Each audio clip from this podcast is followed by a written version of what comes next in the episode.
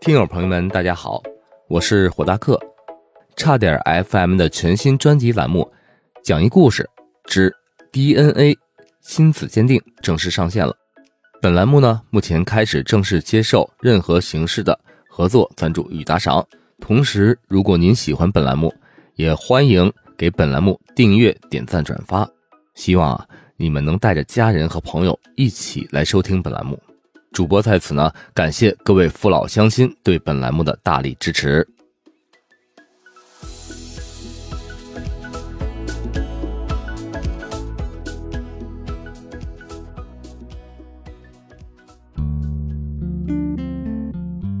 今天呢，我们要讲的是 DNA 亲子鉴定的一个新的故事，叫做《神奇姐妹》。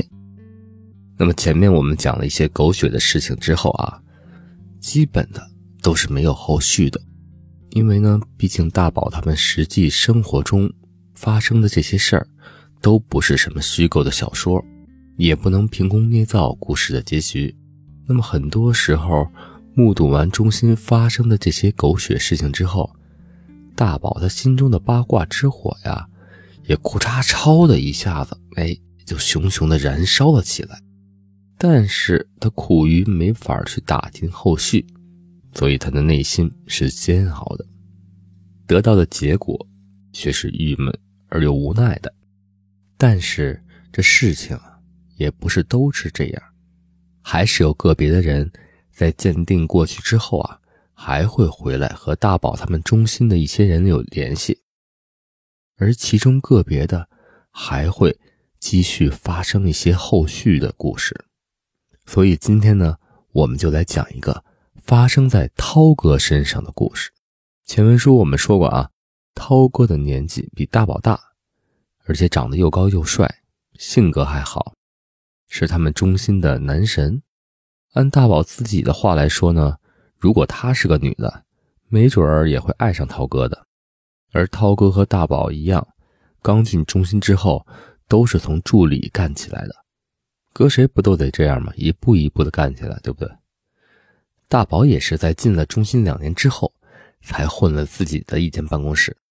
那会儿啊，他们几个助理就坐在中心的前台的旁边，等着客户被前台接待完之后，如果有需要做鉴定的，就由他们出面带着客户走流程。这种来鉴定中心啊做鉴定的客户，其中还有一部分呢。不是来做鉴定的，他干嘛来了？来做心理咨询，因为中心啊也有业务是做心理咨询的，他们那儿的一部分工作人员是有心理咨询师资格的，而一些客户呢，在做完鉴定之后，或多或少的心里会不那么痛快，有那么点抑郁，有时候也会回来找他们这些人去聊聊天倾诉倾诉。来舒缓一下自己的心理情绪，所以正好呢，用上了这种心理咨询。你还别说，当助理那会儿啊，大宝的日子还是比较清闲的，因为他来的比涛哥早，还是给主任当助理，所以呢，他每天没什么事儿。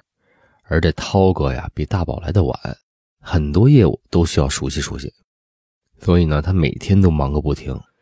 大宝看他实在忙不过来了，也会呢主动伸一把手帮他干点所以当时他们这么一来二去的，才建立了相当稳固的革命友谊。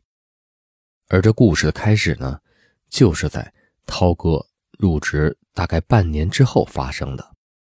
有这么一天，风和日丽，艳阳高照，哎，咱故事的主角小薇就这么来了。这个小薇是化名啊。因为咱们这个故事之中有四个主角，都是谁呀？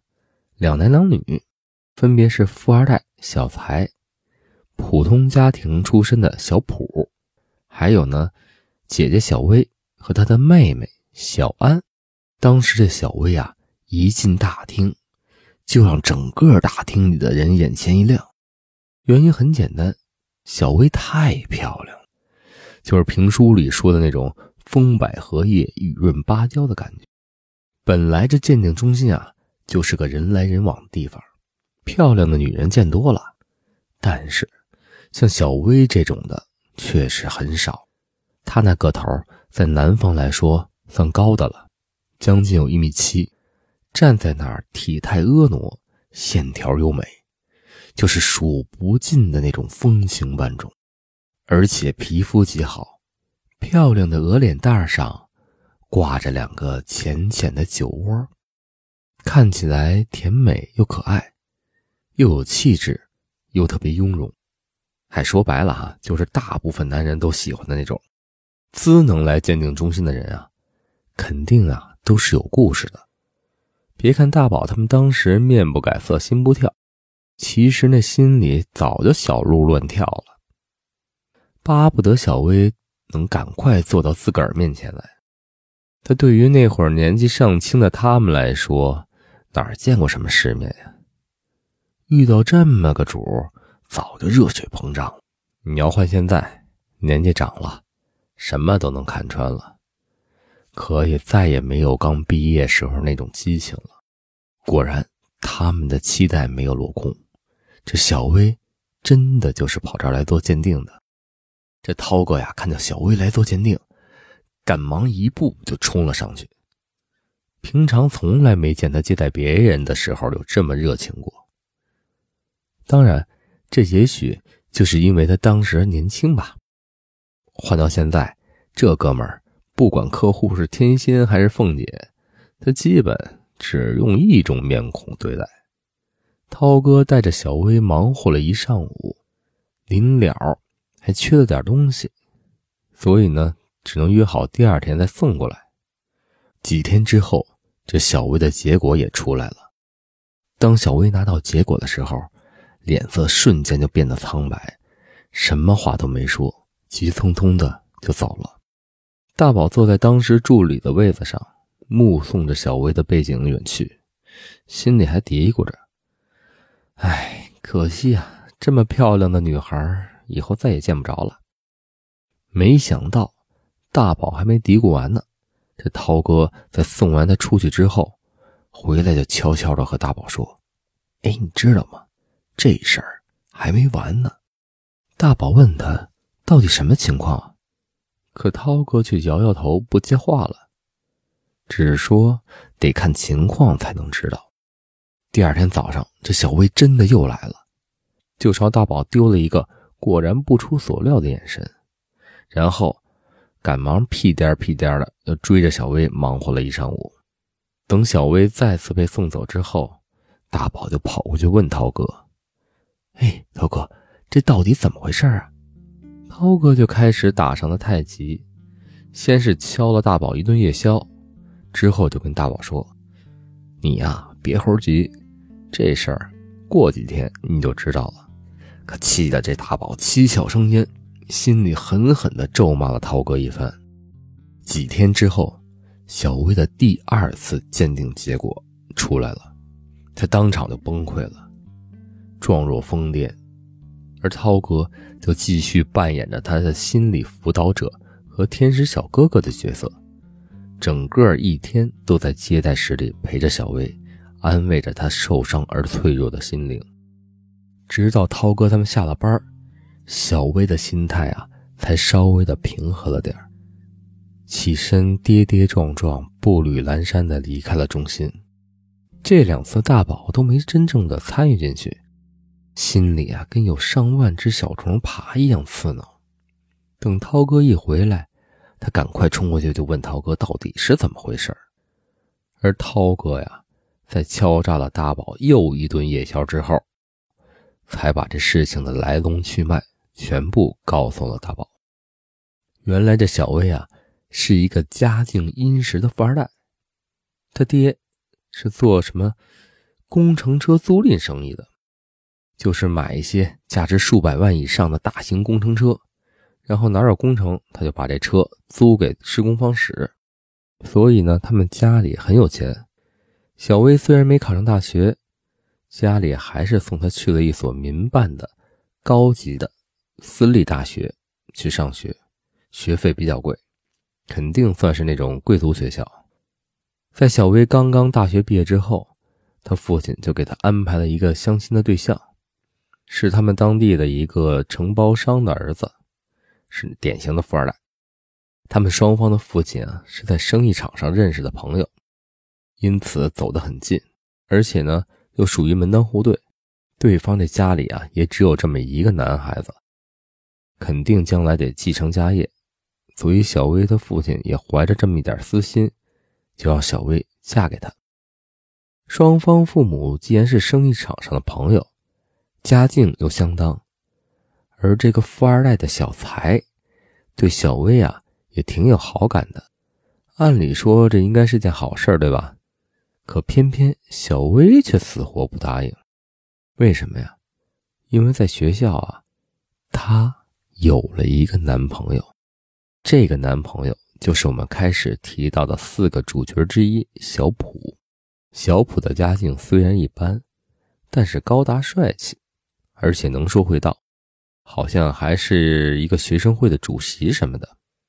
小薇在学校里也属于系花之上的级别，所以这两个人一进学校就好上了，海誓山盟，哎，什么诸如毕业之后啊，我要娶你，然后我要跟你厮守一辈子，这种话肯定说的几箩筐了，但是。家里给的压力，不是一个涉世未深，而且又对他爹很孝顺的女儿承担得住的、抗拒得了的。这小薇啊，在反抗了半年之后，结果背叛无效，哎，抵不住家里的压力，和这个富二代的小财就结了婚了。而婚后，小财对他还算不错，要钱给钱，要东西给东西，从来也没亏待过小薇。车都给换了好几辆了，但这小薇啊，总是觉着心里空落落的，暗地里还是偷偷的和这个初恋小普有来往，而这小普也不是个省油的灯，兴许算是他对小薇还有点感情，更可能的，哎，我猜他是贪图小薇他们家的东西，贪图他们家的钱，正好小薇的老公小财。经常还在他父亲的工地不回来，就给了小薇和小普这对余情未了的初恋情人制造了很好的条件。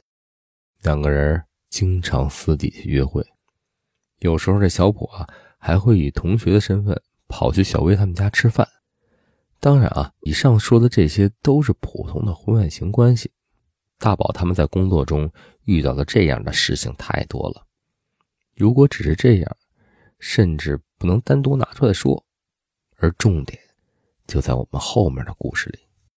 小薇有个妹妹，叫小安。小安呢比姐姐小四岁，从小就被宠坏了，小太妹类型。大宝他们后来也见过几次，没有姐姐长得漂亮，个子呀也没有姐姐高，但是还算耐看。小安是个冲脾气。看到不熟悉的人，眼睛都能翻到天上。稍微啊惹他生点气，他能把手指头戳到你脸上，叫你跪下来唱征服。后面发生的故事也证明了一件事情：什么叫性格决定命运？这小普因为经常跑小薇家做客，和小安慢慢的也认识了。后来呢，小普和小薇出去聚会啊、逛街什么的。小安偶尔也会一起去。本来带着喜欢女孩的妹妹无可厚非，但这么一来二去的，小安居然也爱上了小普。而且后面啊，更让人不敢相信的是，小安最后居然和小普结婚了。大宝听到这里，不禁对这两女一男的关系完全的膜拜了。他估计小薇的父亲。到了也不知道他们之间这种复杂的关系，不然他爹肯定会把他们的腿都打断。小普当时什么心态，应该还好说，无非就是贪图小薇家里的钱。姐姐也好，妹妹也好，他跟谁结婚都一样。而小安呢，打小也是散漫惯了，看上一个风趣幽默的帅哥，也不是什么奇怪的事儿。关键是真的不知道当时小薇是怎么想的。而讲到这里，作为一个怀揣着心理咨询师证的男人，大宝啊都不能控制住自己的情绪了。而后面的故事，他也是只能勉强的做到让自己三观不碎一地。行，那就不卖关子了啊，先说说小薇这两次鉴定的结果。那么第一次呢，小薇是带着自己的孩子，还有富二代丈夫小财和初恋情人小普三个检材来的。小孩和小财的结果是排除，而和他初恋小普的结果却是吻合。这就说明啊，小薇的孩子是初恋情人小普的。这点可能大家都不会意外，和我们想的都差不多，不算什么很吃惊的事儿。但是关键点马上就来了，而第二次，小薇带来的是她妹妹小安孩子的检材，这结果一出。妹妹丈夫小普的鉴定结果是排除，而这个孩子和自己丈夫小财的鉴定结果却是吻合，明白了吗？明白了吗，朋友们？姐姐生的是妹妹丈夫的小孩，而妹妹生的是姐姐丈夫的小孩。说实话啊，当时涛哥说到这里的时候，大宝的血差点吐完了，当场就阵亡。别说差点吐完了，差点 FM 也不行啊！当然，这也只能说当时刚刚进入鉴定机构的他们 too young too simple。后面还发生了一些比这更加颠覆三观的事儿，不过那是以后的故事，不是咱们这个故事中要提到的了。说实话啊，到现在大宝和涛哥依然还在纳闷儿。就不知道这妹妹怎么当初和姐夫勾搭上的，而小薇到现在和他们已经成为了朋友，但这个过程她从来没有透露过。小薇在拿到了鉴定结果之后，这两户人家是否发生了什么惊天动地啊、鸡飞狗跳的事儿，大宝他们无法得知，而最终的结果就是他们四个人双双离婚了，小薇的小孩自己带着。而妹妹小安的小孩却被小财家接走了，之后也就没有什么往来。估计啊，他们两家的生意也到头了。而不发生后面的事情，大宝也无法得知的这么详细。那么接下来啊，咱们这个故事另一个男主角涛哥就名副其实的出场了。或许每个女人都会对自己倾诉过的男人会产生一些好感吧。何况这个男人是个帅哥呢？当然，涛哥算不上什么大帅哥，就是个看起来很阳光、很高大的男孩那种类型。但是呢，硕士毕业原本就比人年纪大了，而且呢，他在我们中心半年的历练也是很多的，形象气质和学生时代已经完全不一样了，给人感觉是那种很稳重、很值得信赖的样子。所以呢，很快他就博得了小薇的好感。这小薇啊，和涛哥还是同年生人，两个人站在一块呢，无论是相貌还是个头，都特别般配。一开始两个人只是普通的交流，因为小薇离婚之后，郁闷的时候和不方便和别人说的时候，都会来鉴定中心。等涛哥不忙呢，他就去和涛哥聊聊天。这样时间长了，日久生了情了。哎，小薇啊，居然爱上了涛哥，而涛哥呢，肯定也对小薇有了好感。但是这哥们面子薄，直到现在都没承认，只是一直说把小薇当成好朋友。这小薇当时追逐涛哥可谓是盛况空前呀。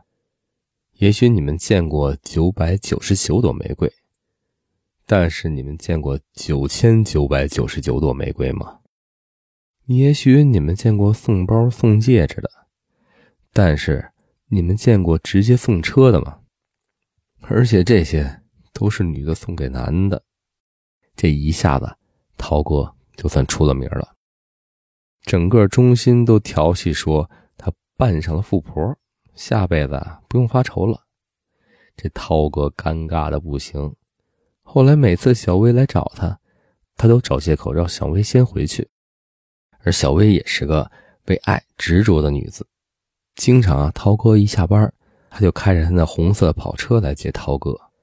有时候也会拉上大宝，哎，一块吃海鲜什么的。还有那么几次，她妹妹小安也一起过来了。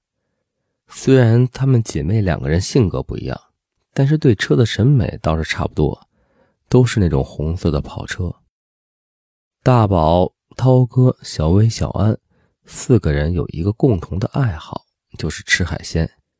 一开始啊，他们会去当地一家高档的海鲜店吃，后来呢，就去一家味道不错的海鲜大排档吃，因为不可能每次都让人家小薇请客呀。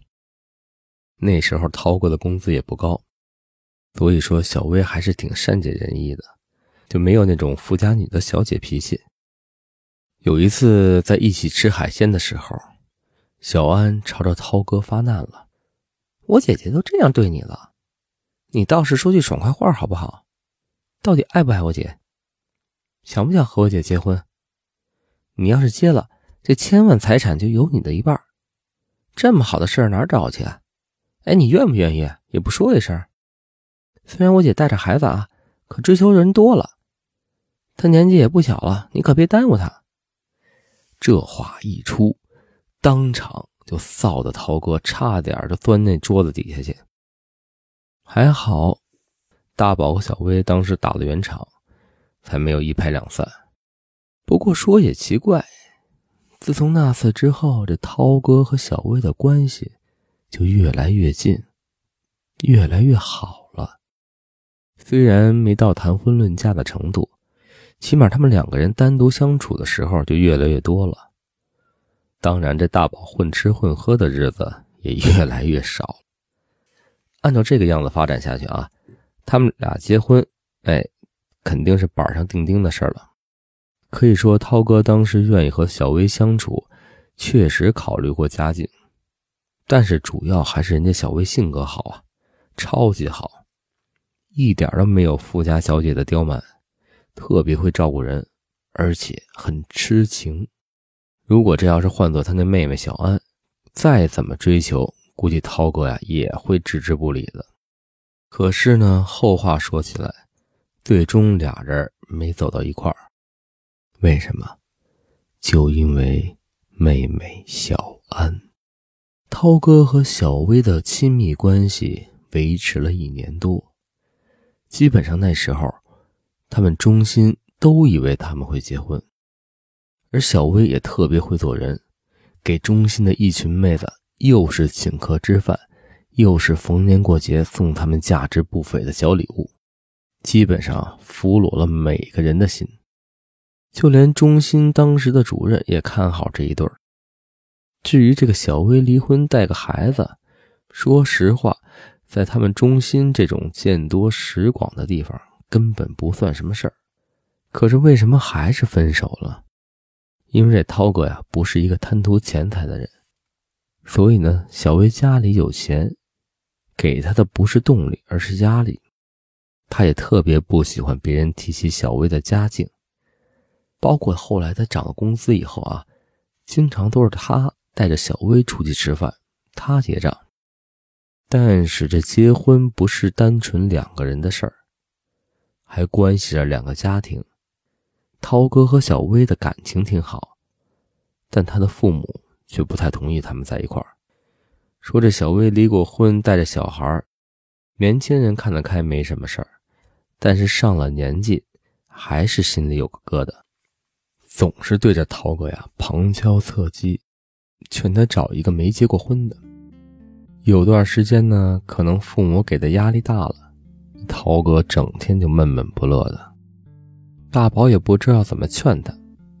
毕竟感情这种事儿，只能靠他自己想明白了。而这节骨眼上，就发生了一件惊天大事，哎，最终导致了涛哥和小薇的分手。怎么回事啊？小薇的妹妹小安有一次过生日，办了一次轰趴，小薇呢和涛哥理所当然得去啊。当时也叫了大宝，但是中心规定啊。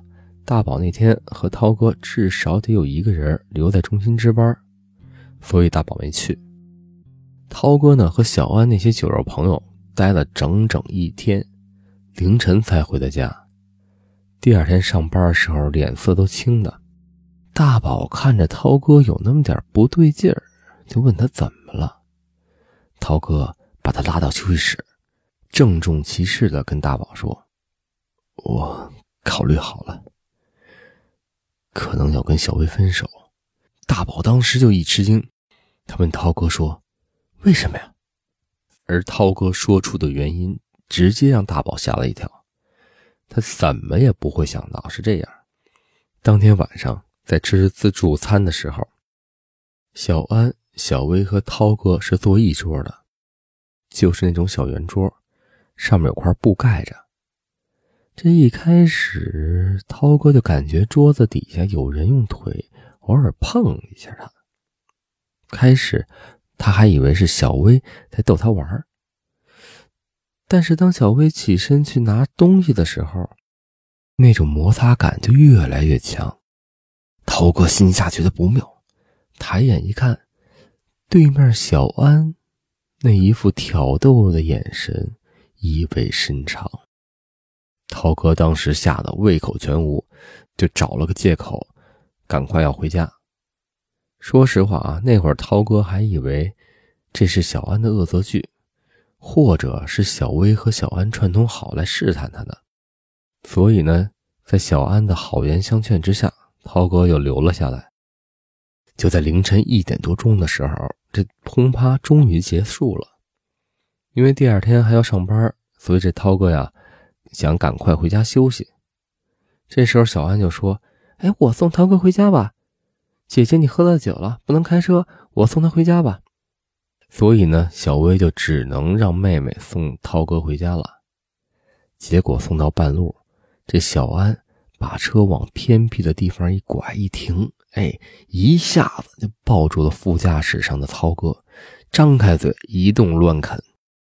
这涛哥这一下才知道，小安根本不是试探他，而是真真正正的想和他发生点什么。也就是说，这小安又开始撩拨一个即将成为他姐夫的男人。这肯定不是什么临时起意，绝对是那种赤裸裸的本性所然。所以涛哥哎，赶忙挣脱了小安的双手，屁滚尿流的跑下了车，一溜烟的就往家跑了。涛哥呢是个做事比较谨慎的人，心思也比较细腻。这之后他没有马上跟小薇说什么，只是慢慢的哎，一点一点的。从拒绝小薇的一些约会要求啊，这么着慢慢的入手，渐渐的就和小薇疏远了。最后他可能就借着父母不同意的名义，彻底和小薇就分开了。至于他为什么选择分手，涛哥自己说，不敢想象以后生活在这种家庭下会经历什么。这姑娘江山易改，本性难移。之前发生的事儿自己都知道，自己可不能再以身犯险了。而涛哥和小薇现在还是朋友，但是因为各自都组建了家庭，所以基本上就没在一起聚过，只是逢年过节发个短信而已。至于那个小安，大宝他们以后再也就没有联系过。总觉着这样性格的人十分的可怕。而现在小薇的家庭如何？这小安有没有再对姐夫耍什么小心思？大宝他们也无从得知了，只能是在心里祝他们幸福安康吧。那么好了，今天的节目呢就到这里。节目的最后呢，也希望朋友们多多关注本栏目和差点 FM 的其他节目。同时，如果你们喜欢本栏目，喜欢差点 FM 的其他节目，欢迎多多的点赞、订阅、转发。希望你能带着你的亲朋好友一起来收听我们的节目。我们下次再见了，拜拜。Bye.